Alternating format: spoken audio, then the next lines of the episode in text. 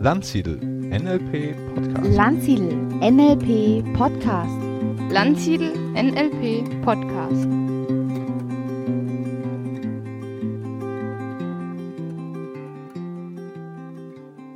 Herzlich willkommen zu diesem Podcast über Modeling und Remodeling im Alltag.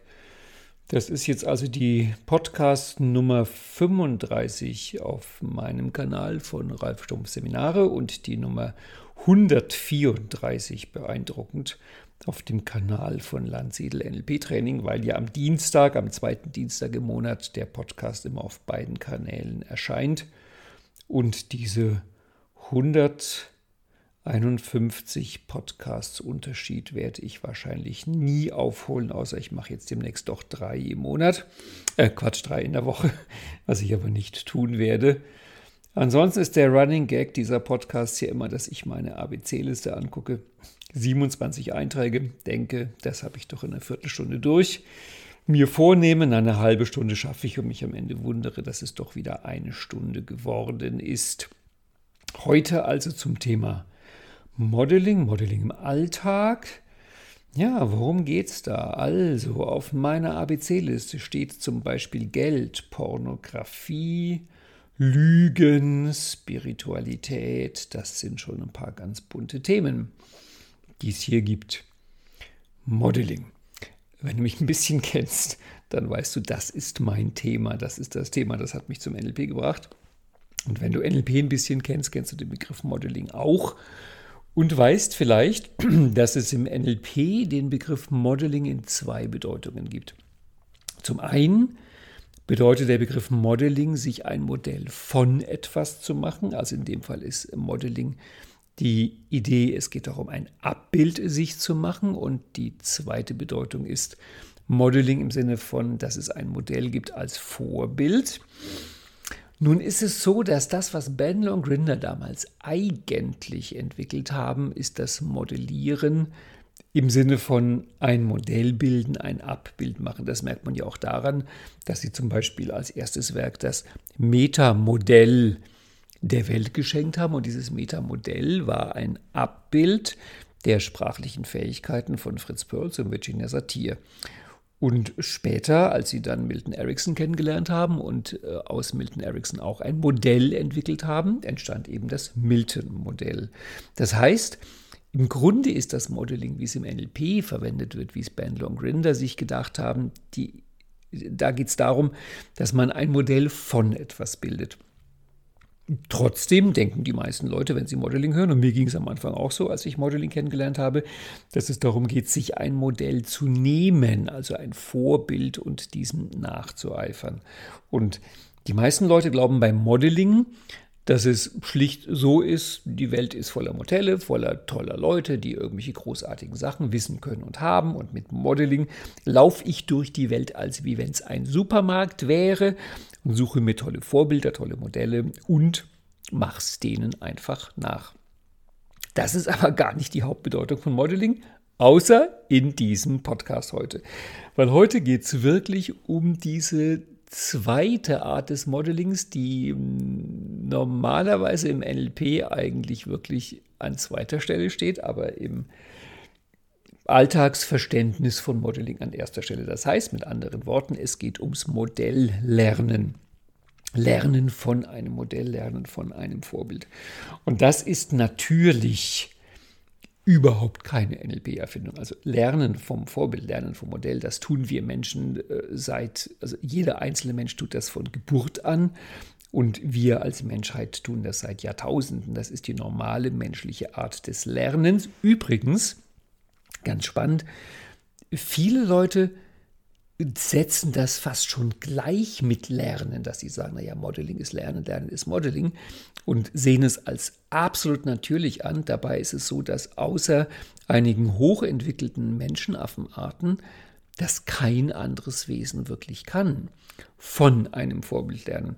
Bei den meisten Tieren ist es so, dass das, was die können, im Grunde einprogrammiert ist von der Natur. Also das kommt sozusagen in die Hardware fest verdrahtet mit. Und bei den anderen ist es so, dass die im Großen und Ganzen durch Versuch und Irrtum lernen. Und die Idee, dass ich mir von jemand was abgucken kann und sogar die Idee, dass ich jemanden bewusst etwas beibringen kann, das ist eine sehr, sehr spezielle Idee, die im Grunde, ich würde fast sagen, uns Menschen zu Menschen macht. Also der Mensch ist ein Lerntier. Wir sind ja als Tier, wenn man uns mal im Vergleich mit anderen Säugetieren betrachtet, also wir können nicht besonders gut fliegen, eigentlich überhaupt nicht, ähm, klettern, naja, schnell laufen, auch nicht so richtig kräftig. Also da ist ein Schimpanse ist 30 mal kräftiger als ein Mensch. Es ist so, dass wir in den allermeisten Disziplinen bestenfalls Mittelfeld sind. Also wir sind imstande, dass wir relativ lange Strecken zurücklegen zu Fuß, also so Wanderung, das können wir ganz gut.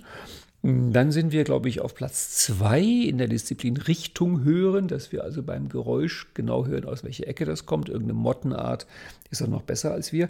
Aber im Großen und Ganzen ist das alles eher so trivial, Mittelfeld. Außer im Lernen. Es gibt wohl keine andere Art auf diesem Planeten, die so gut lernen kann wie die Menschen. Und ich meine, guck dir mal an, die Zivilisation, die uns umgibt, was wir alles gelernt haben. Ich habe ja vorhin gesagt, wir können nicht besonders gut fliegen. Ja, von wegen. Wir können zum Mond fliegen. Nicht, weil wir interstellare Flügel haben, sondern weil wir gelernt haben, ähm, mit dem, was die Natur uns bietet, so umzugehen, das so zu nutzen, dass wir halt am Ende sogar zum Mond fliegen können und vielleicht demnächst auch zum Mars, wer weiß. Jedenfalls im Lernen sind wir wirklich gut. Und das weiß natürlich auch, dass über die letzten Jahrtausende die allermeisten Menschen niemals eine Schule von innen gesehen haben, weil es gab keine Schule in deren Zeit. Das heißt, man hat voneinander gelernt, man hat ähm, von den Eltern gelernt, vom, von der Familie, vom Rudel, vom Stamm, von der Umgebung.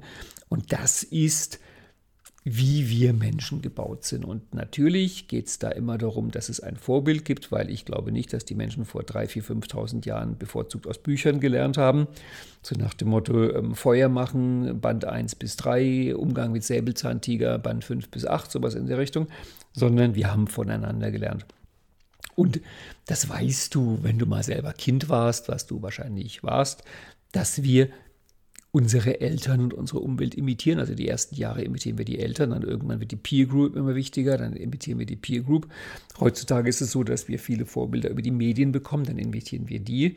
Das heißt, dieses Lernen vom Modell ist absolut natürlich, ist absolut selbstverständlich. Also wir tun einfach nichts anderes als das, um zu lernen. Die Frage ist jetzt natürlich, was haben dann Bandler und Grinder eigentlich dazu beigetragen, dass heute äh, unter zivilisierten Geistern der Begriff des Modeling selbstverständlich sofort mit NLP und Richard Bandler und John Grinder verbunden ist. Also was war das Besondere, was sie beigetragen haben? Und das Besondere, was sie beigetragen haben, sind zwei Sachen. Und dazu möchte ich jetzt mal ganz kurz mit dir unterscheiden zwischen bewusstem und unbewusstem Modeling und impliziten und expliziten Modeling.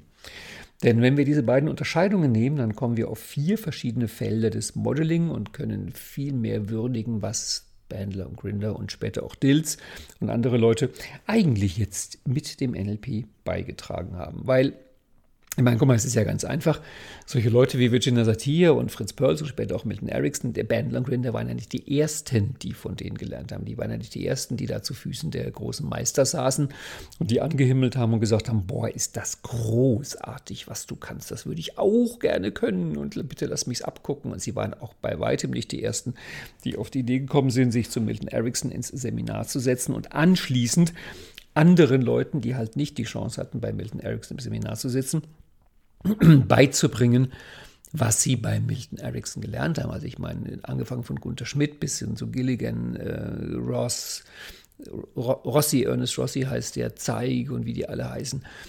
Auch Steve T. Chaser und Enzo Kimberg waren ja sehr stark von Milton Erickson beeinflusst. Also es gibt so, so viele Methoden in der Therapie, Coaching und persönlichen Entwicklungsecke, die von Milton Erickson abgeleitet sind. Also was, was ist das Besondere, was Bandler und Grinder dazu beigetragen haben? Also die erste Unterscheidung ist die Unterscheidung zwischen bewusstem und unbewusstem Modeling. Das ist im Grunde selbst erklären. Das heißt, das meiste Modeling, was uns geschieht, geschieht uns unbewusst. Das ist jetzt nicht so, dass ein Baby willentlich beschließt, so, ab heute modelliere ich meine Eltern, sondern es geschieht einfach. Und da werde ich nachher noch drauf kommen, wenn ich ein bisschen über das Remodeling oder Remodeling, Remodellieren rede. Da modelliert man sich halt auch schon ganz schön viel Zeug rein, wo man vielleicht hinterher merkt, also okay, also diese etwas beknackte Art mit Geld umzugehen und diese dumme Art Beziehungen zu führen, die habe ich mir nicht selbst ausgedacht, ne? Ich meine, die habe ich auch von irgendjemand gelernt und abgeguckt. Das heißt, ja, ja, schon, schon. Wir, wir gucken uns schon viel gute Sachen von anderen Leuten ab, aber mh, hm, hin und wieder gucken wir uns da auch dummes Zeug ab, weil es eben unbewusst geht, weil halt die bewusste Auswahl fehlt. Und an dieser Stelle kommt das Erste, was Ben Longrinder da reingebracht haben. Sie haben ihren Schülern beigebracht und die Schüler deren Schülern und dadurch im NLP bis heute, also bis hin zur Modeling-Ausbildung in Berlin, dazu halt die Idee beigetragen, man könnte sich ja mal bewusst und absichtlich und willentlich raussuchen, von wem will ich eigentlich lernen und was genau will ich von den Leuten lernen und von wem will ich nicht lernen und auch wenn ich von jemandem was lernen will, was will ich von dem lernen, was will ich nicht von dem lernen. Also ich finde das immer so süß, wenn ich dann, ich nenne jetzt extra keinen Namen, bei irgendeinem großen Meister der, der mentalen Künste bin, irgendeinem großartigen Coach, Therapeuten, Lehrer oder wie auch immer unter einem Seminar sitze und schmachte und dahin fließe, was dieser Mensch auf der Bühne da an tollen Sachen kann, im Vortrag, im Coaching und was weiß ich. Und das einfach großartig finde. Und dann geht es in der Pause um sowas wie, ja, aber der führt ja keine guten Beziehungen, der ist schon zum dritten Mal verheiratet und guck mal, wie der sich angezogen hat. Die Hose passt doch überhaupt nicht und die Frisur und außerdem hast du nicht gehört, dass er manchmal so und so und dies und das und bla bla bla und pipapo. Wo ich denke, Leute, ich möchte jetzt von diesem Menschen nicht lernen, wie man Beziehungen führt. Ich möchte von ihm zum Beispiel lernen, wie man Coaching macht oder wie man Probleme löst oder wie man hypnotisiert oder selbst wenn ich vielleicht zu einem großartigen Meister von Geldanlage gehe, dann ist, dann will ich von dem Geldanlage lernen und nicht, wie man sich irgendwie schick anzieht. Also ich meine, im Grunde ist die Idee von bewusstem Modeling, dass man halt imstande ist, eine Auswahl zu treffen, dass man sich halt überlegt, okay, das ist mein Modell, von dem möchte ich das lernen und das nicht oder andersrum. Man sagt, das ist mein Thema, dazu möchte ich jetzt was lernen und dann suche ich mir jemanden, der genau dieses Thema kann und dass dieser Mensch 100 andere Sachen nicht kann, es ist mir in dem Fall einfach egal, weil ich will das halt das eine von ihm lernen. Also der erste Unterschied ist der zwischen bewusstem und unbewusstem Modeling. Das ist das erste, was Ben Longrinder da in die Welt gebracht haben. Dafür danken wir Ihnen herzlich. Und das zweite ist der Unterschied zwischen implizitem und explizitem Modeling. Explizites Modeling ist, wenn das Modell aktiv und wissentlich mitwirkt. Das heißt, da gehe ich zu jemandem und sage, darf ich dich modellieren? Und wenn der sagt ja, dann stelle ich ihm Fragen und dann gibt er mir Antworten und dann wird eben modelliert. Und zwar explizit ausdrücklich das Wissen Modell und Modellierer. Und es ist völlig klar, das Modeling, was Robert Dills mit zum Beispiel Wolfgang Amadeus Mozart gemacht hat, war kein explizites Modeling, weil Dills hat den Mozart nicht gefragt. Und das nennt man im NLP dann ein implizites Modeling. Implizit heißt, wenn man modelliert, ohne dass das Modell etwas davon weiß, beiträgt, wie auch immer. Das erste Modeling des NLP damals, wo äh, Richard Bandler den Fritz Perls modelliert hat, das war ein implizites Modeling, weil Perls war da schon tot. Von dem gab es nur noch Videoaufzeichnungen. Das zweite mit Virginia Satir war dann, glaube ich, schon explizit. Also das dritte mit Milton Erickson war definitiv explizit, weil die haben ja hinter ein Buch drüber geschrieben, wozu er ein, eine, eine Widmung oder sowas in der Richtung geschrieben hat. Das wusste er, also dass er modelliert worden ist. Auf Diat gibt es Kombinationsmöglichkeiten, dass ich kann, heißt, ich kann implizit bewusst und implizit unbewusst modellieren. Das geht wirklich beides. Und ich kann explizit bewusst modellieren, explizit unbewusst ist ein bisschen schwierig, weil wie sollte ich denn ausdrücklich von jemandem mit Ansage modellieren, wenn ich das nicht bewusst mache? Also das geht natürlich irgendwie nicht. Ähm, wir lernen also in allen möglichen Lebensbereichen von anderen. Erstmal von den Eltern, dann von der Peer Group, von den Lehrern, Ausbildung, später auch im großen Selb, also von Filmen zum Beispiel aus den Medien, da komme ich nachher noch drauf. Jetzt ist die Frage, was lernen wir da eigentlich? Ich meine, wir lernen nicht Metamodell, wir lernen nicht Milton-Modell, wir lernen viel naheliegendere Sachen. Also wir lernen zum Beispiel sowas wie Sprechen. Das ist klar, weil wenn du im deutschen Sprachraum aufwächst, wirst du Deutsch lernen und wenn du im englischen Sprachraum aufwächst, wirst du Englisch lernen und wenn du im chinesischen Sprachraum aufwächst, wirst du Chinesisch lernen. Also das ist klar, das guckt man sich ab von den anderen. Also es ist ein unbewusstes Modeling. Und gehen wir mal gleich zum Thema Schule. Ich vermute mal, du warst in der Schule und wahrscheinlich sind wir uns schnell einig, dass also locker 80 bis 90 Prozent von dem, was man in der Schule inhaltlich lernt, könnte man im Grunde darauf verzichten. Ich meine, wann hast du zum letzten Mal die zweite binomische Formel gebraucht oder wann hast du zum letzten Mal die Reihe der deutschen Könige ab dem Mittelalter gebraucht? Wahrscheinlich gar nicht. Also die, die Inhalte, die die Schule uns beibringt, auf die könnte man auch verzichten. Das ist Kokolores. Aber es gibt zwei andere Sachen und ich habe darüber ja einen Podcast gemacht mit der Nummer, äh, fällt mir jetzt leider nicht ein einen Podcast zum Thema, wie man Schule nutzt, um wirklich wichtige Sachen zu lernen, weil in der Schule lernen wir natürlich zwei andere Sachen. Das eine ist, wir lernen Metatechniken. Zum Beispiel Mathematik ist so, dass du natürlich die binomischen Formeln im Alltag normalerweise nicht brauchst, aber die mathematische Art des Denkens, die ist wirklich hilfreich im Alltag. Also bestimmte Arten des Denkens ist schon ganz gut. Und dazu gehört auch, dass wir in der Schule natürlich automatisch Dinge lernen übers Lernen. Ist ja klar, ich meine, es geht ja offiziell ums Lernen. Und auf einer noch größeren Ebene lernen wir in der Schule natürlich auch so systemische Sachen, Umgang miteinander, Gruppenbildung, Konfliktmanagement und so weiter und so fort. Das lernen wir alles.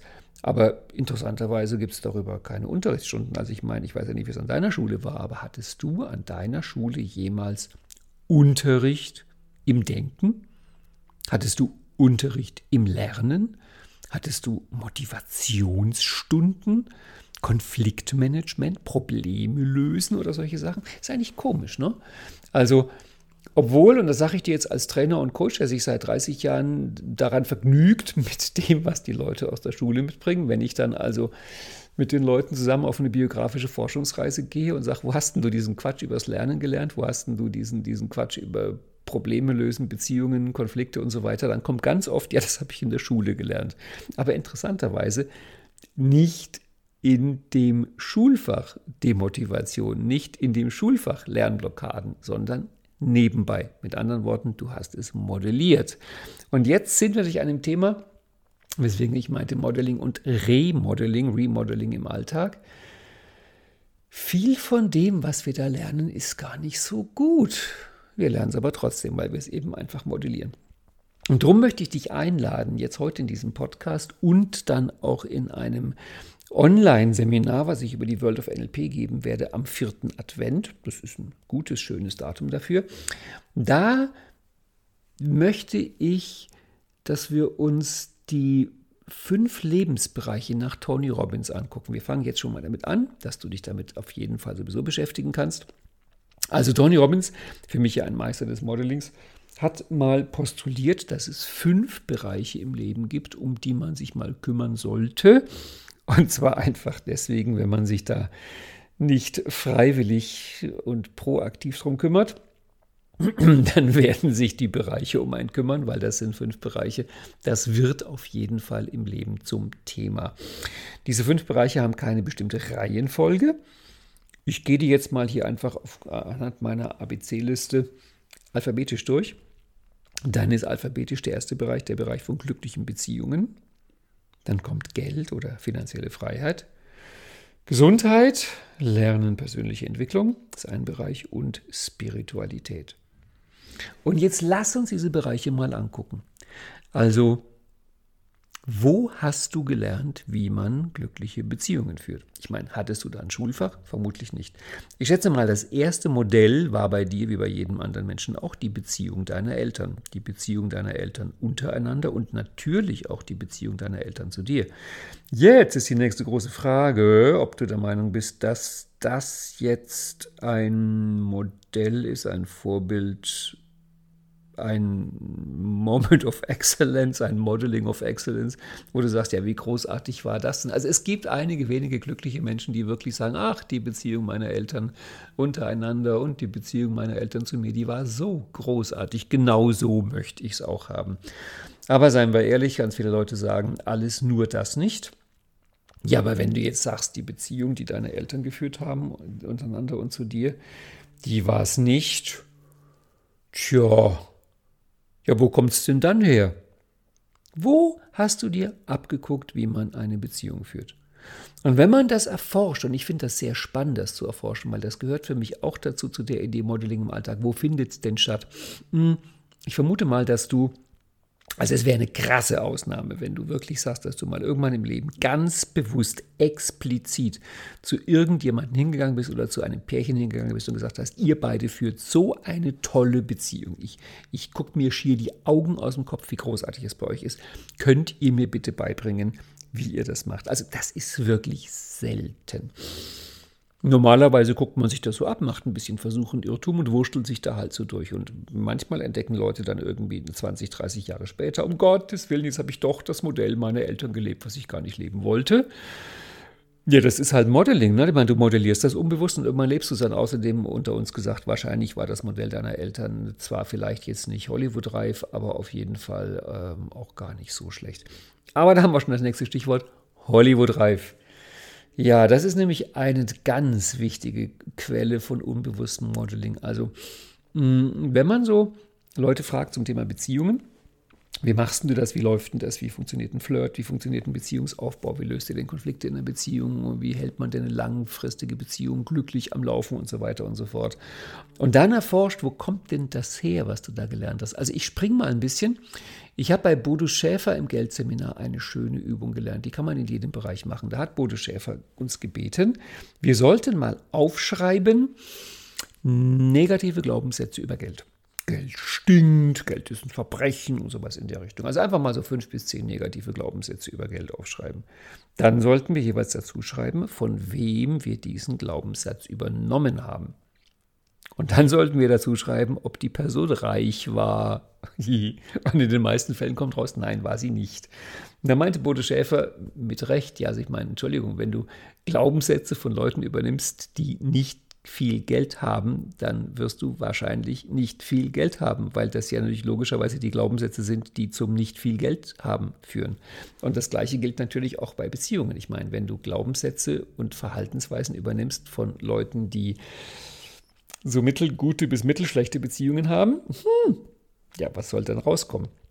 Und wenn du, das wäre dann Plan B, irgendwelche Bilder, Verhaltensweisen, Klischees, Glaubenssätze übernimmst von irgendwelchen Hollywood-Filmbeziehungen, die du auf der Leinwand siehst, ja, glaubst du denn, dass das echt ist? Das ist doch nicht echt. Das funktioniert doch nicht in Wirklichkeit. Das sind doch irgendwelche merkwürdigen Klischees, von denen aus es keine Verbindung zu deinem wirklichen alltäglichen Leben gibt. Und es ist noch eine Nummer schlimmer. Mich hat mal ein Bekannter, also ein mir Bekannter, nicht öffentlich Bekannter, ähm, Familien-, Kinder-, Beziehungstherapeut darauf hingewiesen, dass ganz viele, vor allem junge Männer, haben, wenn sie ihre ersten Beziehungen knüpfen, das Problem, dass alles, was sie bis dahin über Sex wissen, haben sie aus Pornofilmen und dann glauben die wirklich, das ist in echt so wie im Pornofilm. Überleg mal, wenn du, und das ist manchmal bei jungen Männern so, mehr als bei jungen Frauen, wenn du ein paar Jahre lang sozusagen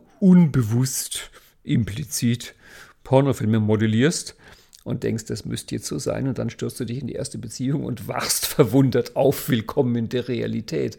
Also es ist gerade bei Beziehungen, es ist wirklich ein, ein Riesenthema und darum sollte man sich dem auch mal wirklich annehmen. Ja, wo sind denn die Vorbilder dafür?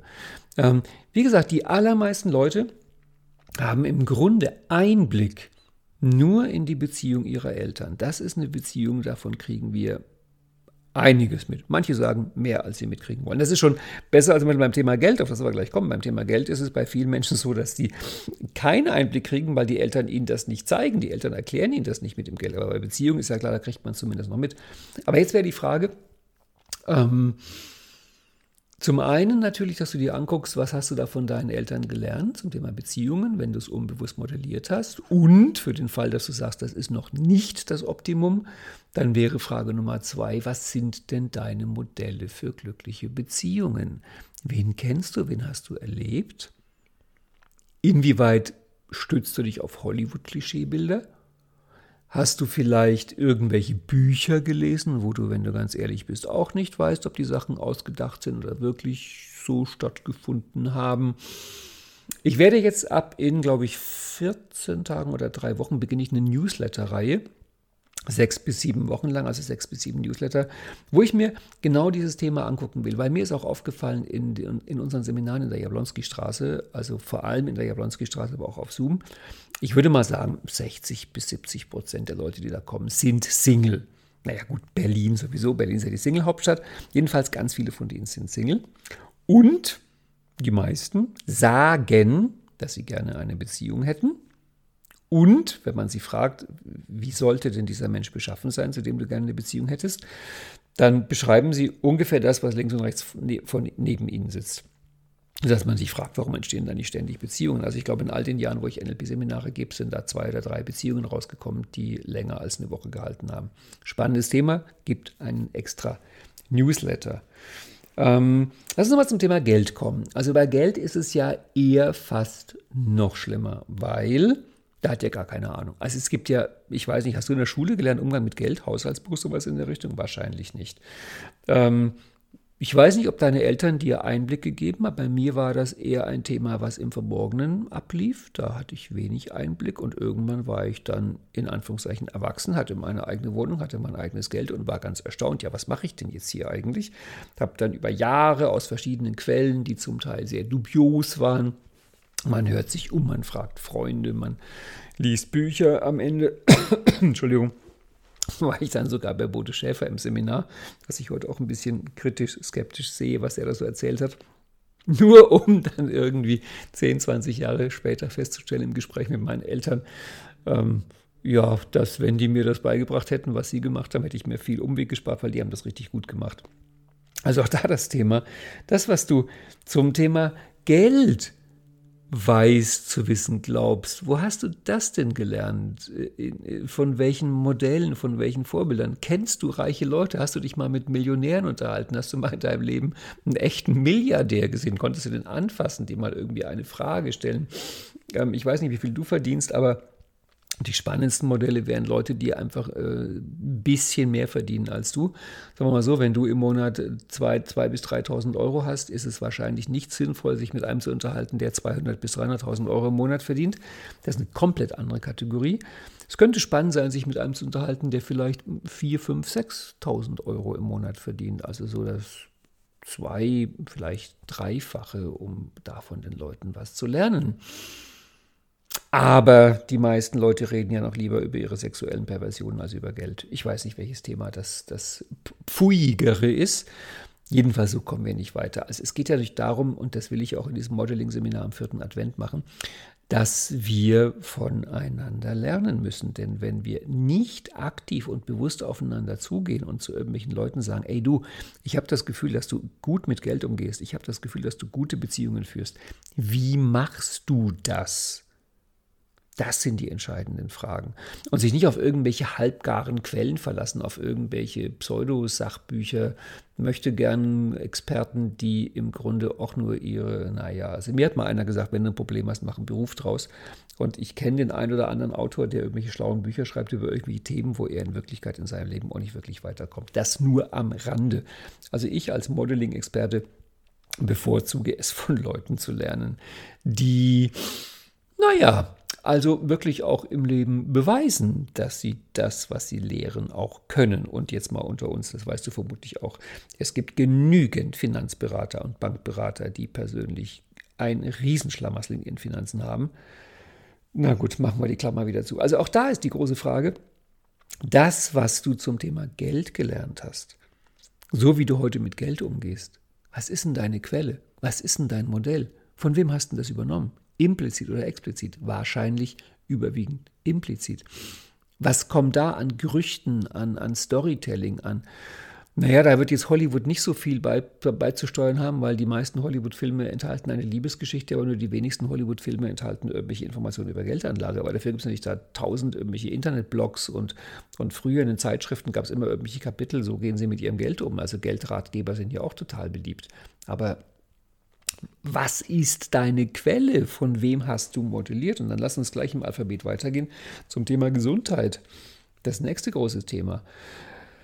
Also hast du beobachten können, wie deine Eltern oder andere Leute mit Gesundheitsthemen umgegangen sind oder haben die sich da auch zurückgezogen und dich eher das nicht wissen lassen oder wurde da vielleicht dramatisch gelitten, was auch jetzt nicht unbedingt ein gutes Vorbild ist. Also bei all diesen fünf Tony Robbins Bereichen, Beziehung, Geld, Gesundheit, Lernen, persönliche Entwicklung und Spiritualität, ist es immer dieselbe Frage.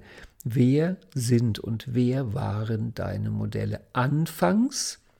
Ziemlich sicher vom Leben geschenkt. Die waren da plötzlich einfach da. Hallo, ich bin dein Modell, weil ich bin deine Mama, ich bin dein Papa. Später Peer Group, was sie dir auch nicht rausgesucht haben, dann ist halt die Frage, in welchen Kreisen warst du unterwegs und dann wahrscheinlich ab da, wo du erwachsen warst, was immer das bedeuten soll, hast du dir wahrscheinlich Modelle bewusst ausgesucht. Aber ich weiß nicht, ob es dir vielleicht ein bisschen so ging wie mir. Wenn ich zurückgucke auf meine ersten Jahre des Erwachsenseins, wo ich Dinge lernen wollte, natürlich bin ich reingefallen auf irgendwelche Pseudogurus, auf irgendwelche Leute, die schicke Bücher geschrieben haben und tolle Seminare gegeben haben und behauptet haben, sie könnten irgendetwas, wo ich mir im Nachhinein gedacht habe, ja, von wegen die und das können. Ähm, Jetzt mal so Themen, die nicht in den Tony Robbins Bereichen drin sind. Ich habe die ja vorhin schon genannt. Das ist Probleme lösen, kommunizieren, Konflikte lösen. Das sind super spannende Themen. Ähm, Schule, Elternhaus sind auch da die Hauptquellen. Und da hat sich auch Frau Birkenbiel sehr mit beschäftigt, zu dem, was wir eigentlich so nebenbei, bei ihr war das immer inzidental, also incidential, zufällig, unfallmäßig in der Schule lernen. Ein spannender Hinweis von ihr war dann, fand ich wirklich sehr sehr bedenkenswert. Sie meinte, dass viele Eltern ihren Kindern sagen, Kind lern lesen und Kind les viel. Lesen ist so wichtig. Und da meinte Frau Birkenbill, ja, und dieselben Eltern lesen eigentlich nichts außer der Fernsehzeitschrift. Und das ist natürlich dann ein großer Widerspruch. Bei Frau Birkenbill war das immer in der Zeichnung der Widerspruch zwischen Hand und Mund. Also der Mund stand dafür da, der Mund stand dafür, was wir von unseren Eltern ausdrücklich explizit erzählt bekommen an tollen Lebensregeln und Hand ist, was die tun. Das liebste Beispiel von Frau Birkenbiel war dafür, dass sie meinte, dass man mitbekommen, wie, oder sie ist sogar selbst passiert, ich weiß es nicht. Jedenfalls ähm, Kind hat gelogen und die Mutter fand das überhaupt nicht gut und die Mutter hält dem Kind also eine Gardinenpredigt darüber, wie schlimm das wäre zu lügen und dass das ja überhaupt nicht geht und das gehört sich sowas von gar nicht und das Kind sollte bitte die Wahrheit sagen und in dem Augenblick klingelt es an der Türe und die Mutter sagt zum Kind, schau mal nach, ob das die Nachbarin ist und wenn das die Nachbarin ist, sagst du, ich bin nicht da. Und dann meinte die Frau Birkenbiel, so geht's. Das heißt, während die Mutter einen Vortrag darüber hält, wie wichtig Ehrlichkeit ist, lebt sie die Lüge vor, denn sie bittet ihr Kind, dass ihr Kind sie verleugnet und die Nachbarin anlügt. Ich meine, wenn du sowas lernst, wenn du, wenn du den Vortrag bekommst und gleichzeitig das lebendige Beispiel bekommst, ja, rat mal, was du dann lernen wirst. Du wirst lernen, dass es okay ist zu lügen. Und du wirst wahrscheinlich zusätzlich lernen, dass es okay ist zu lügen und man solle behaupten, wie wichtig es ist, die Wahrheit zu sagen. Also wir gucken ab vom gelebten Leben und äh, mein liebstes Zitat zum Thema Lernen und Kindererziehung und im Grunde auch Modeling ist ein Zitat von Karl Valentin, der mal meinte, man kann die Kinder noch so gut erziehen, irgendwann machen sie einem doch alles nach. Und ich weiß nicht, wo hast du gelernt, Konflikte zu lösen. Was haben deine Eltern und deine Peer Group dir vorgelebt zum Thema Konflikte lösen, zum Thema Probleme lösen, zum Thema Kommunizieren? Hm, wenn ich da nochmal weitermache an diesem Beispiel mit dem Lesen von Frau Birkenmühl. Also sie meinte, dass halt die meisten Eltern ihren Kindern sagen, Kind, lies, lies, lies. Das ist ganz wichtig, aber die sehen die nicht lesen. Und darum hat Frau Birkenmühl erzählt, dass es hm, in einigen Schulen inzwischen sogar Projekte gibt, wo die Lehrer aufgefordert werden, dass sie so ein bisschen halb private Zeit auch in der Schule verbringen und zum Beispiel auch Unterrichtsvorbereitung in der Schule machen. Ich will jetzt nicht sagen hinter Glas, aber jedenfalls sichtbar. so dass die Kinder auch mal einen Erwachsenen sehen, der liest und schreibt und arbeitet. Ja, wo sollen sie es denn herhaben? Also in Hollywood-Filmen siehst du vermutlich nicht, dass 90 Minuten einer auf der Leinwand sitzt und liest. Wenn du dir mal überlegst, wie viele Sachen es in deinem Leben gibt, wo du wirklich jemanden beobachten konntest, der es konnte. Also wo du wirklich sagst, da habe ich ein gutes Modell. Lass uns beim Lesen bleiben. Wie hast du lesen gelernt? Von, von wem hast du lesen gelernt? Ich meine, es ist völlig klar, dass Seminare über Speedreading und Alpha-Reading und Schnelllesetechniken und Fotoreading, diese Seminare finden deswegen logischerweise Abnehmer und Publikum, weil die allermeisten Leute das Gefühl haben, naja, so wie ich lesen gelernt habe, ist das, ähm, wie soll ich sagen, so vielleicht so ähm, mittlere Qualität, mittlere Qualität, was man dazu so macht. Wenn du Kinder hast, ist es eine spannende Frage, womit du die Zeit mit denen verbringst. Also ich bin da auch durch einen sehr spannenden Weg gegangen, weil ähm, spätestens ab da, wo die Kinder in der Schule sind, ist natürlich so, dass man steht morgens auf, das Kind geht in die Schule, dann hat es in meinem Fall mit so einer ähm, Halbganztagsschule, kommt es dann halt nachmittags nach Hause, trifft sich auch mit Freundinnen und Freunden. Abends muss man irgendwann ins Bett, weil man am nächsten Morgen früh aufstehen muss. Also man hat ja im Grunde so zwei, drei Stunden, wenn es hochkommt miteinander ähm, Eltern und Kind. Und da wird natürlich auch gemeinsam gegessen und da bleibt nicht mehr viel übrig. Da ist es naheliegend zu sagen, in dem bisschen Zeit, was wir miteinander haben, lass uns doch ganz besondere Sachen machen. Und da ist mir irgendwann mal klar geworden, das ist natürlich äh, absolut anerkennenswert, mein Wunsch, dass sozusagen diese ein, zwei Stunden, die ich mit meiner Tochter an bewusster Zeit verbringe, ähm, ganz besondere und wunderbare Zeiten sind. Aber andererseits, also das, wo ich es vor allem gemerkt habe, war, ähm, als ich ihr immer gesagt habe, Kind, du musst Klavier üben, Kind, du musst Klavier üben. Und dann ist mir aufgefallen, naja, wenn ich jetzt mal an Modeling denke und, äh, und unbewusstes Lernen, ich übe immer, wenn sie in der Schule ist. Weil ich mir halt denke, die, die wertvolle Zeit, wenn mein Kind hier ist, werde ich doch nicht Klavier üben. Und dann dachte ich mir, ist eigentlich, ist, eigentlich ist das dumm. Eigentlich ist genau andersrum richtig. Eigentlich müsste ich in der Zeit, wo sie bei mir ist, in der Zeit, die wir zusammen haben, müsste ich eigentlich genau die Sachen machen, die ich am ersten beibringen will. Und seitdem ist es so, dass ich immer wieder mal, also jetzt nicht die ganze Zeit, du musst dir nicht vorstellen, dass sozusagen jeden Tag die Stunde, die wir zusammen eigentlich Klavier übe, aber ganz bewusst ist es so, dass ich sie daran teilhaben lasse, an so Sachen wie, dass ich lese, dass ich Klavier spiele, dass ich recherchiere, ähm, dass sie mir über die Schulter gucken kann, wenn ich Haushaltsbuch führe, wenn ich mich um Geld kümmere und diese ganzen Sachen, weil ich bin ja einfach als Vater Vorbild für bewusstes und unbewusstes Modeling. In unserem Fall, weil es halt ein NLP-Kind ist, ist das Modeling auch zum Teil sehr explizit, sehr bewusst, sehr ausdrücklich. Aber man muss Vorbilder dafür haben. Also ich, wenn ich überlege, wie oft habe ich meine Eltern bei ihrer Arbeit beobachtet. Ich glaube, ich habe meine Mama, also zusammengenommen, würde ich mal behaupten, vielleicht drei Stunden in einem beruflichen Kontext beobachten können und mein Papa vielleicht zusammengenommen, das liegt auch daran, dass der Polizist war, zehn Minuten. oder null. Ich war bei keinem einzigen Einsatz dabei. Das heißt, überleg mal, wie verrückt das eigentlich ist, dass die Kinder so überhaupt gar keinen Einblick in die Welt der Erwachsenen bekommen und irgendwann schlägt die Glocke, Kind, du bist jetzt 18, Ding Dong und du bist jetzt erwachsen, tschüss, lebt dein Leben alleine. Wo sollen sie es denn her wissen? In unserer Gesellschaft fehlt total Gelegenheiten zum Modeling. Es fehlt total die Gelegenheit, dass wir einander Sachen abgucken.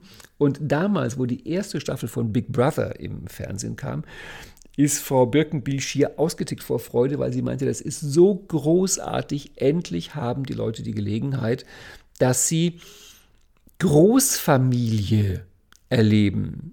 Sie hat es nicht Modeling genannt, aber im Grunde meinte sie das. Sie meinte, Big Brother gibt den Leuten die Gelegenheit, eine Gruppe von Menschen dabei zu beobachten, wie sie kommunizieren, wie sie Konflikte lösen, wie sie Probleme lösen. Und Frau Birkenbiel war begeisterter Fan von der ersten Staffel von Big Brother und war total sauer, dass ab der zweiten Staffel das mit immer mehr externen Elementen so dramatisiert worden ist, sodass es halt nicht mehr normales Leben war, dass es halt nicht mehr Vorbild für den Alltag war. Ähm, okay, das Thema Lernen hatten wir schon. Das ist halt, was du in der Schule lernst, zum Thema Lernen, was meistens auch nicht so allzu doll ist, ähm, persönliche Entwicklung. Was sind da deine Vorbilder? Wen hast du wirklich erlebt zum Thema persönliche Entwicklung? Hast du so eine Art Paten? Hast du Mentoren? Hast du Vorbilder, in deren Leben du Einblick hast? Also ich gehe nochmal auf Frau Birkenbiel zurück. Es wird scheinbar heute ein bisschen so ein Birkenbiel-Fan-Podcast, ähm, aber warum denn nicht? Die meinte zum Beispiel, wenn man eher gerade so ursprünglichere Gemeinschaften beobachtet, also so Stammesgesellschaften in unserem etwas kitschigen inneren Bild, dann siehst du da ganz oft, dass die Erwachsenen einfach normal ihr Leben leben und die Kinder ganz oft einfach still und aufmerksam daneben sitzen und das Ganze beobachten. Manchmal irgendwelche albernen Spielchen machen, irgendwelche so mechanischen Nebenbeispielchen mit so Steinchen rumschussern, aber im Grunde mit ihren ganzen Sinnen total aufmerksam in die Welt der Erwachsenen reinlauschen. Und dann kommen die manchmal und machen irgendwas von den erwachsenen Sachen, ganz kurz, und gehen sie wieder weg. Und die Erwachsenen freut das und die lachen. Das heißt, gerade in so ursprünglichen Gesellschaften haben die Kinder unglaublich viele Gelegenheit, die Erwachsenen zu beobachten im normalen Alltag und sich abzugucken. Und dann später, wenn die Kinder größer werden, dann beobachten die Kinder immer die älteren Kinder. Das heißt, die Vierjährigen beobachten die Achtjährigen, die Achtjährigen beobachten die Zwölfjährigen, die Zwölfjährigen beobachten die Sechzehnjährigen. Und es ist eine lange Zeit immer von wirklich einfach beobachten, abgucken vorsichtig mitmachen, ein bisschen mitmachen. Das heißt, das Modeling-Gen ist eingebaut. Das heißt, du hast das in dir drin, du musst es im Grunde nur freilassen. Und musst halt, ich meine, das ist die Essenz dieses Podcasts, wenn du bewusst modellierst, musst du halt einfach mal darauf achten, was sind denn deine Vorbilder? Von wem übernimmst du da? Und im Grunde glaube ich, ist es so, weil ich halte sehr viel von unserer Kultur und die allermeisten Leute haben doch, wenn sie ehrlich sind, eigentlich ein glückliches Leben und eine glückliche Kindheit. Im Grunde wären die Eltern unsere besten Modelle. Also die meisten Eltern bewältigen ihr Leben ganz gut und von daher, wenn du das mal als Basis gehabt hättest, was deine Eltern über Geld, glückliche Beziehungen, Gesundheit, Lernen, persönliche Entwicklung, Finanzen, Spiritualität und so weiter und so fort in ihrem Leben rausgefunden haben, als Grundlage deines Wegs, wäre das schon ganz gut gewesen. Es ist so schlimm, dass die meisten Eltern ihren Kindern so wenig Einblick geben in die wirklichen Alltagssachen, auch in die Alltagsprobleme, mit denen man sich rumschlägt. Und es ist auf der anderen Seite schlimm, dass halt die meisten Kinder und Jugendliche so wenig Einblick haben und dann irgendwann sich fragen, wo sie es denn herhaben. Also Hollywood als Quelle, da wäre ich vorsichtig, da wäre ich wirklich vorsichtig, weil das natürlich ganz häufig nicht das Leben abbildet, wie es ist, also Punkt A, sondern das Leben abbildet, wie man es gerne hätte, also Punkt B.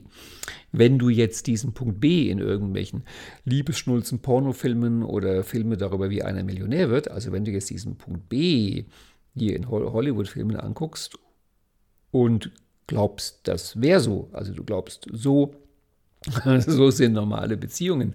So ist es normalerweise, wenn Leute eine Firma gründen. Ähm, also gerade wenn, wenn Hollywood dann bestimmte Sachen zeigt, die man halt so kennt, zum Beispiel Büros oder so, es ist so putzig was in, äh, ist immer aufgefallen, dass in so Hollywood-Filmen, wenn die Leute bei der Arbeit gezeigt werden, die eigentlich nie arbeiten, also was du da im Büro siehst, ist eigentlich immer so eine Art Arbeitssimulation. Und es kann sein, dass du dich dann irgendwann mal dabei ertappst, dass wenn du tüchtig wirken willst, du plötzlich auch anfängst, bestimmte Hollywood-Simulationen zu imitieren. Ja, und dann noch das Thema Spiritualität. Wie sieht es denn damit aus? Früher war das mal die Kirche. Ich habe keine Ahnung, ob du der Meinung bist, dass das ein gutes Vorbild ist. Also ich meine, ich war ja mal Kirchenmusiker, das heißt, ich hatte ein bisschen mehr Einblick. Das ist schon spannend. Also da muss ich sagen, da habe ich zumindest zwei, drei Leute kennengelernt im Kirchenkontext, die hatten eine Ausstrahlung, und danach würde ich primär gehen, die hatten eine Ausstrahlung, wo es schon spannend war, den Fragen zu stellen. Wie, wie sehnten sie das Leben? Wie, wie, wie betrachten sie manche Sachen? Also da konnte man gute Fragen stellen. Aber ansonsten Tja, Seminare, Bücher, ich habe keine Ahnung, wonach du da gucken möchtest, dass du was machst. Also, ähm, unterm Strich ist mein Thema in diesem Podcast, guck dir von den fünf Robbins-Bereichen und weiteren Bereichen an. Du kannst zum Beispiel auch wirklich Lebensgestaltung, wie wohnst du, wie verreist du, auch das ist ein total spannendes Thema. Also hast du mal von irgendjemandem gelernt, wie man verreist? Hast du von irgendjemandem gelebt, gelernt, wie man eine, eine, Wohnung einrichtet, wie man eine Wohnung sauber hält, wie man mit, mit Gegenständen umgeht? Ähm, auch sowas wie Autofahren. Ich meine, die ältere, ältere Generation tut das ja noch, Autofahren. Ähm, okay, du hattest ein paar Fahrstunden, aber du weißt genau, das, was du wirklich über das Autofahren lernst, guckst du auch wieder ab. Und die meisten, die einen Führerschein machen, waren vorher bei ihren Eltern wiederum ganz viel im Auto gesessen. Da haben sie allerdings gelernt, wie man Auto fährt. Und manchmal ist es gut und manchmal ist es nicht gut.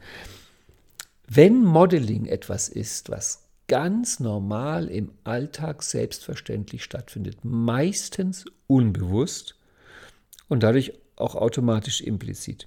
Das heißt, wir modellieren, ohne es entschieden zu haben und ohne es mitzubekommen.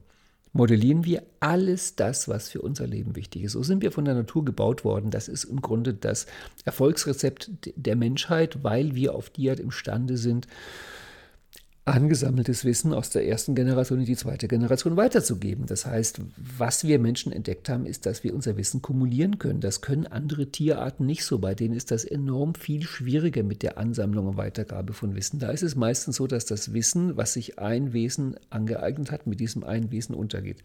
Wir können das weitergeben. So sind wir gebaut. So lief das über Jahrtausende. Und äh, mir ist echt ein bisschen Himmelangst, mir anzugucken, dass wir gerade dabei sind, eine Gesellschaft so zu organisieren, dass das nicht mehr stattfindet. Denn wenn Eltern und Kinder mehr und mehr getrennt sind, was sich halt ergibt, zum Beispiel durch die Umstände von Schule und von Arbeitswelt. Ich meine, gut, das könnte man sagen, da war Corona für viele ein Glücksfall. Da waren sie plötzlich wieder in einer Wohnung, aber du weißt, das ist ja auch in einigen Fällen in der Katastrophe ausgeartet. Wie dem auch sei. Uns fehlen die Gelegenheiten, uns zu beobachten. Uns fehlen die Gelegenheiten, uns zu beobachten bei Beziehungen, bei Finanzen, bei Gesundheit. Ich, du kennst die Liste, ich habe es jetzt schon dreimal gesagt. Übrigens ist das eine Sache, die man natürlich teilweise, echt nur teilweise, aber teilweise in so etwas wie NLP-Seminaren nachholen kann. Also ich merke es immer wieder, ähm, wir geben ja die NLP-Seminare äh, am Standort Berlin hybrid, das heißt, man kann online auf Zoom, teilnehmen und man kann in Präsenz in der Jablonski-Straße teilnehmen. Und im Großen und Ganzen würde ich mal sagen, dass das, was im Seminar stattfindet, also Vortrag und Demo, ungefähr gleichwertig ist. Also ob du da auf Zoom dabei bist oder in der Jablonski-Straße ist äh, fast gleichwertig. Gut, in der Jablonski-Straße ist der Ton ein bisschen besser, weil immer dann, wenn drei Leute gleichzeitig reden, steigen die Zoom-Leute aus. Ähm, Kleingruppen ist manchmal sogar in Zoom besser, weil da hat eben jede Kleingruppe einen eigenen Raum. Und trotzdem bin ich definitiv der Meinung, unterm Strich ist die Präsenzteilnahme deutlich überlegen. Und weißt du warum? Wegen der Pausen. In den Pausen passieren so viele spannende Sachen. Wir sitzen da normalerweise auch mittags zusammen, also einer Teil der Gruppe geht gemeinsam essen, die anderen bleiben in der Jablonski-Straße, haben sich was mitgebracht, machen sich da was warm, kochen sich da was. Aber auch in den kleinen Pausen finden Gespräche statt. Und diese Gespräche gehen natürlich zum Teil über NLP, aber zum großen Teil auch nicht über NLP. Und in diesen Gesprächen durch die Atmosphäre von Lernen, Modeling, Stärkenorientierung, Fokus auf Ressourcen, ergeben sich natürlich ganz oft Gespräche, dass die Leute, ich höre das ja immer, wenn ich da von der Seite mithöre, dass die Leute voneinander lernen. Ey, boah, ey, wie machst du das? Ist ja toll, hast du da einen Tipp für mich? Wie kann ich denn das machen? Und auf Zoom, natürlich könnte man sagen, das können die doch auf Zoom auch machen. Die müssen doch bloß irgendwie einen Pausen-Breakout-Room aufmachen. Machen sie aber nicht, weil dir hockt man die ganze Zeit vor dem Bildschirm. Und dann ist es einem natürlich auch wichtig und auch mal ein Anliegen und angenehm, wenn man, wenn schon Pause ist, mal aufsteht und rumläuft und sich bewegt. Und halt weniger, nicht gar nicht, aber weniger sich austauscht miteinander in diesen Breakout-Rooms, in den Pausen. Und außerdem ist es so, dass bei solchen Sachen natürlich die nonverbalen Signale auch eine ganz große Rolle spielen und auf Zoom sieht man halt immer nur den Kopf. Ähm, das heißt, in so einem Kontext lernt man schon viel voneinander, da ist man einander Modell. Jeder kann für irgendwas Modell sein. Jeder hat im Leben irgendwas rausgekriegt in puncto Gesundheit, Beziehung, Finanzen und so weiter und so fort, was man voneinander lernen kann. Und ich merke es halt immer gerade bei den Leuten, die zum Beispiel erst einen Kurs auf Zoom besuchen und dann einen Kurs in Präsenz besuchen, dass die Veränderung, die ich bei den Leuten beobachte, wenn sie den Kurs in Präsenz besuchen, deutlich stärker ist. Wir hatten jetzt gerade letzte Woche einen Block Modeling Practitioner, da waren zwei Leute, die sonst auf Zoom da waren. Jetzt mal ein Block in der Jablonski-Straße. Und ähm, beide meinten, der, das ist überhaupt nicht zu vergleichen. Und einer meinte sogar, das findest du auch im Wochengruß, einer meinte sogar explizit, ja, was das reine Lernen des Stoffs betrifft, des Inhaltes, findet er es auf Zoom eigentlich konzentrierter, weil er nebenbei noch einen Laptop aufhat und irgendwelche Unterlagen hat und irgendwelche Sachen googeln kann. Aber in Summe ist es in Präsenz in der Jablonski-Straße besser, halt wegen der Pausen, wegen dem davor, wegen dem danach. Freitagabend hatten wir Party, saßen wir auch zusammen. Das heißt, in dem Fall hast du in so etwas wie so einem NLP-Seminar natürlich einen Kreis von Leuten, eine Peer Group. Du weißt ja, du wirst den Leuten ähnlich, mit denen du die meiste Zeit verbringst. Das ist ja sogar bis hin zu, dass es Experimente gibt, dass ähm, überleg dir, mit welchen fünf Leuten du die meiste Zeit verbringst und du hast eine hohe Chance, dass sich dein Körpergewicht dem Durchschnittsgewicht dieser fünf anderen Leuten angleicht. Das heißt, wenn deine fünf besten Freunde alle dicker sind als du, wirst du wahrscheinlich zunehmen. Wenn deine fünf besten Freunde alle dünner sind als du, wirst du wahrscheinlich abnehmen. Und Drum ist so ein Kontext wie so ein NLP-Seminar also großartig für ein unbewusstes Modeling. Du bist dann halt mit Leuten zusammen, die mit den Themen des Alltags auf eine bestimmte Art umgehen. Und wir lernen ständig unbewusst, automatisch voneinander. Ich habe noch zwei, drei Punkte auf meiner Liste. Ich will noch mal ganz kurz einen Ausflug machen in das, was ich ja in meiner persönlichen Weiterentwicklung von Spiral Dynamics neuerdings das große Selbst nenne. Das große Selbst ist ja das Kollektiv im Gegensatz zum kleinen Selbst, was das Individuum ist. Natürlich lernt auch das große Selbst, natürlich lernen wir auch vom großen Selbst. Das heißt, es gibt natürlich so etwas wie so eine Art kollektives Feld, in dem wir uns bewegen. Das ist Sprache zum einen, aber auch dann die Mythen, die Geschichten, die, die Narrative, wie man auf Schlaudeutsch inzwischen sagt, die einen da so umgeben in der Welt. Medien, Kinderbücher. Auch das ist so eine Sache. Ich meine, ganz viele Menschen wurden durch bestimmte Kinderbücher geprägt. Früher gab es auch so, das ist inzwischen eigentlich überhaupt nicht mehr der Fall, dass es bestimmte Filme gab, die liefen und die haben dann alle gesehen. Da konnte man am nächsten Tag drüber reden. Das ist ein bisschen weniger, wobei es gibt ja jetzt Netflix-Serien oder sowas in der Richtung. Aber natürlich bewegt man sich auch in einer großen Geschichte. Man lebt in einer Geschichte und die Geschichte prägt einen auch. Und an dieser Stelle wiederum wird jetzt Hollywood natürlich wichtig, weil ich glaube nicht, dass du in Hollywood-Filmen sowas lernst wie glückliche Beziehungen oder Geldanlagetipps oder wie man die Arbeit organisiert. Aber solche Kunstwerke vermitteln natürlich bestimmte Wertehierarchien. Zum Beispiel ist es so, dass die meisten Hollywood-Filme vermitteln, dass Wettbewerb eine gute Sache ist. Das, klar, es kommt aus Amerika. Amerika ist ein sehr wettbewerbsorientiertes Land und so weiter und so fort. Das heißt, Leistung wird gefeiert, Wettbewerb wird gefeiert, Ehrlichkeit wird gefeiert, Patriotismus wird häufig gefeiert. Das sind so bestimmte Werte. Und wenn du dir dann solche Filme anguckst, geschieht natürlich ein unbewusstes Modeling im großen Selbst, im kulturellen Selbst. Und ich arbeite jetzt inzwischen seit mehreren Jahren und irgendwann ist es auch mal fertig und dann kann ich darüber Podcasts machen oder Bücher schreiben oder so, an einem wirklichen, sogar an einem Kulturmodeling. Also meine Frage ist, kann man nicht, so wie man Individuen modellieren kann, auch ein Kollektiv modellieren? Also kann man das große Selbst modellieren? Kann man zum Beispiel ich würde jetzt nicht sagen, das Christentum auf die Couch legen, aber das Christentum zu betrachten, wie als wenn es eine Person wäre und dann zum Beispiel die logischen Ebenen des Christentums durchgehen. Was hat denn das Christentum für Glaubenssätze, für Werte, für ein Selbstbild, für Verhaltensweisen und so weiter und so fort.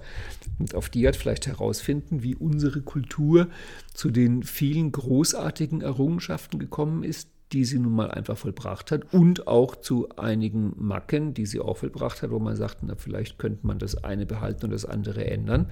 Dazu könnte man es erstmal modellieren. Was man auch modellieren kann, sind Probleme, so komisch das klingt. Ähm, Gunter Schmidt nennt das in seiner Arbeit Problem-Trance-Rekonstruktion. Ich nenne es Problemmodeling. Und ich beziehe mich dabei auf einen großartigen Satz von Richard Bandler. Der meinte mal zu einem Klienten, Angenommen, Ihr Problem wäre ein Job und Sie haben 14 Tage Urlaub und ich muss Sie vertreten. Bringen Sie mir bei, dass ich das Problem so habe wie Sie. Das ist ein großartiger Ansatz. Das heißt, du kannst natürlich auch ein Problem, eine Problemstrategie genauso modellieren, wie du eine Erfolgs- oder Lösungsstrategie modellieren kannst. Hast du ja auch gemacht. Ich meine, wenn du irgendwann eines Tages merkst, dass du die gleichen Probleme hast, wie deine Eltern sie schon hatten, dass du bestimmte gesellschaftliche Probleme innerlich oder äußerlich weiterlebst, ja, wo hast du es denn her? Du hast es modelliert von deinen Eltern, von Freunden, von der Peer Group, oh, aus der Gesellschaft. Und in dem Augenblick, wo du ein Problem modellierst und dir es bewusst machst, also die Strategie des Problems verstehst, dann könntest du natürlich auch anfangen, es zu ändern. Durch bestimmte Methoden, zum Beispiel eine ganz lustige und verrückte ist, dass du die Schritte der Strategie einfach rückwärts machst, also von hinten nach vorne, 5, 4, 3, 2, 1, oder mal einen Schritt rauslässt oder einen Schritt ersetzt oder einen anderen Inhalt einfüllst, weil das Lustige ist, dass die meisten problemerzeugenden Strategien auf einen anderen Inhalt angewandt plötzlich zu Ressource- oder Lösungsstrategien werden. Aber in ganz vielen Fällen ist die einfachste Lösung, sobald du die Schritte deines Problems, deiner Problemstrategie bewusst weißt, kannst du sie auch einfach lassen. Das ist doch auch schön. Das ist das Problemmodeling. Dann haben wir noch einen letzten Punkt. Das ist das Remodeling. Und ui, guck mal, wir haben schon fast eine Stunde voll. Es ist doch wieder eine Stunde geworden und ich dachte, es werden zehn Minuten. Ähm, unter Remodeling verstehe ich so wie das, wenn du etwas lernst, du auch etwas entlernen kannst. Wenn du etwas modellierst, du auch es wieder wegmodellieren kannst. Das heißt, dass man vielleicht in einer Art eines systemischen Rückgabeprozesses sowas sagt wie, ich habe diese Strategie von dir übernommen, um dich zu ehren aus Loyalität und habe diese Strategie eine Weile verwendet mit entsprechenden Ergebnissen. Aber im Grunde ist es nicht meine Strategie, es ist deine Strategie und ich gebe sie dir gerne zurück. Das wäre so diese systemische Zurückgabe, die löst aber das Problem nicht, dass du dann eben keine Strategie mehr an der Stelle hast. Nehmen wir an, du wirst eines Tages dir bewusst, dass du eine eher nicht so günstige Strategie hast, zum Beispiel eine Beziehung zu führen. Und dir wird bewusst, du hast die Strategie übernommen von deinen Eltern mit einer Garnitur von Hollywood-Kitsch. Und jetzt beschließt du, die Strategie taugt dir nicht für dein Leben. Du tust die Strategie löschen und gehst mit dem großen Modeling-Radiergummi drüber und machst Mick, Mick, Mick und die Strategie ist weg. Ja, und jetzt? Wie führst du jetzt Beziehungen? Das heißt, ein Remodeling gibt nur dann Sinn, wenn du natürlich logischerweise ein Modell hast für was Neues. Und dann ist es aber so, dass, um nochmal Gunter Schmidt zu zitieren, dann natürlich die alte Strategie, die erste Strategie, die ist Marktführer. Die hat natürlich viele Jahre Vorteil. Also wenn du quasi eine wenn auch doofe Strategie, doch schon seit 20 Jahren lebst, wie man Beziehungen führt. Jetzt kommt eine neue Strategie, neu, ungewohnt, ein bisschen verunsichert, vielleicht sogar beängstigend, wo du möglicherweise besser Beziehungen führen könntest. Aber die Strategie ist noch ganz frisch und feucht dann kann es gut sein, dass dein Gesamtsystem sagt, lass uns lieber bei der bewährten, wenn auch nicht so guten Strategie bleiben. Und da brauchst du ein Remodeling. Da musst du imstande sein, dass du zugunsten der neuen Strategie, die ja bereit liegt, die du aber nie anwenden wirst, wenn du nicht die alte Strategie remodellierst abwickelst, zurückwickelst, zurückgibst. Das ist der Rhythmus. Das heißt, die Rückgabe der alten Strategie, das manchmal sogar fast Zerstören der alten Strategie, ist natürlich nur dann sinnvoll, wenn eine neue Strategie da ist.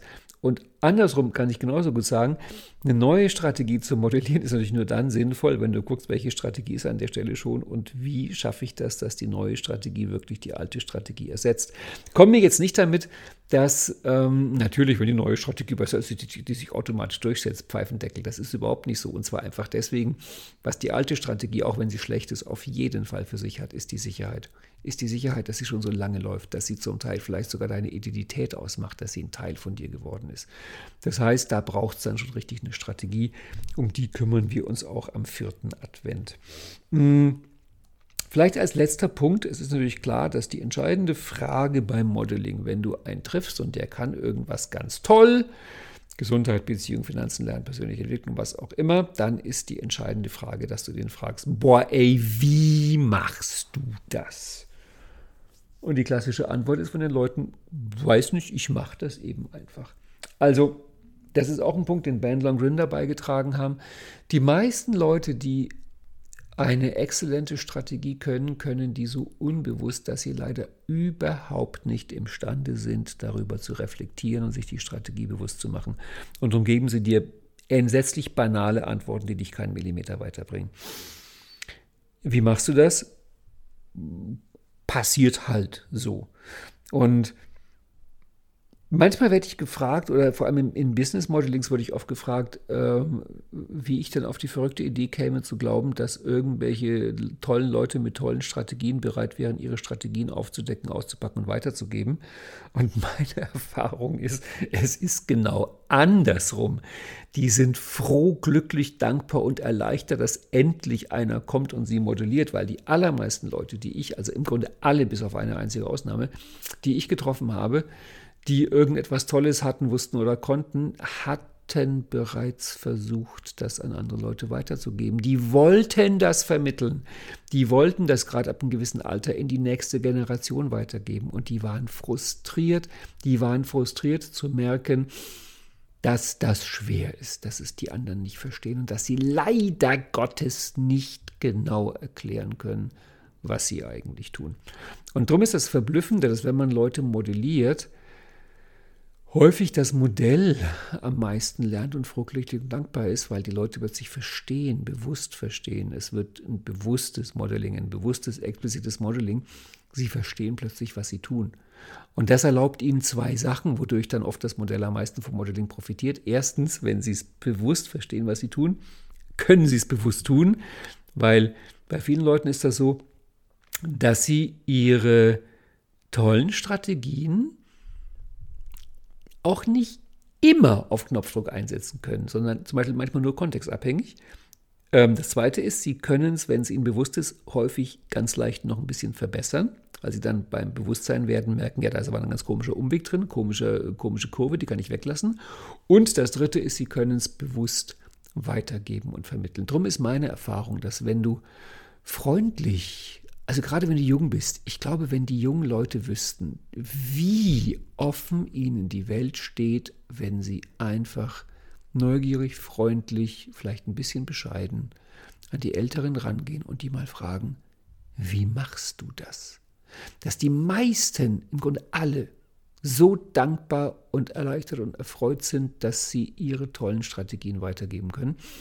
Und ja, es ist dann oft am Anfang ein Rumgesuche, weil die das nicht wissen, weil die manchmal auch in so einen ach, frustriert belehrenden Tonfall kommen, weil sie sich halt drüber ärgern, dass sie schon seit zehn Jahren versuchen zu erklären und nur auf Plattitüden kommen. Da ist es dann vielleicht gut, wenn du, wenn du die Person bist, die modelliert, dir auch die Zeit nimmst, immer wieder nachzufragen, okay, aber wie genau? Wie genau? Wie genau machst du das? Wie genau machst du das? Modeling ist die Kunst des Wie. NLP ist die Kunst des Wie. Das Wort, worum es im NLP geht, bei Ben Van Grinder und bei Dills und wie die alle späteren heißen, ist immer das Wort Wie. Wie hat das Fritz Perls gemacht? Wie hat das Virginia Satir gemacht? Wie hat das Milton Erickson gemacht?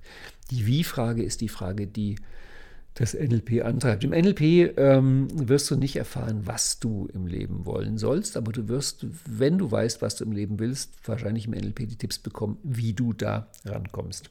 Okay, das war's für heute. Um Gottes Willen, es ist über eine Stunde. Dabei hatte ich nur ähm, 27 Einträge auf meiner ABC-Liste, die eigentlich nur für 10 Minuten hätten reichen sollen. Lange Rede, kurzer Sinn. Such dir bewusst gute Modelle und mach dir bewusst, von wem du die Sachen gelernt hast in deinem Leben, die du heute so mit dir rumträgst.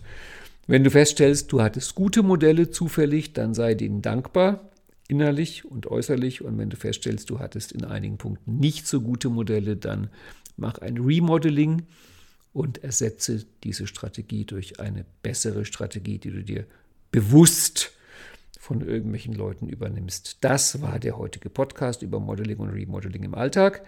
Mehr dazu, wie gesagt, am vierten Advent in der Veranstaltung auf der World of NLP.